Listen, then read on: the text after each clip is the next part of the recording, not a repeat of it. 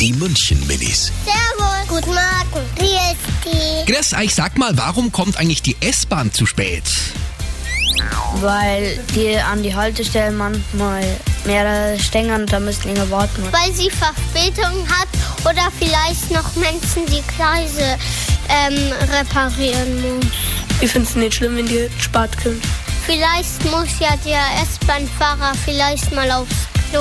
Die München Minis. Jeden Morgen beim Wetterhuber und der Morgencrew um kurz vor halb sieben.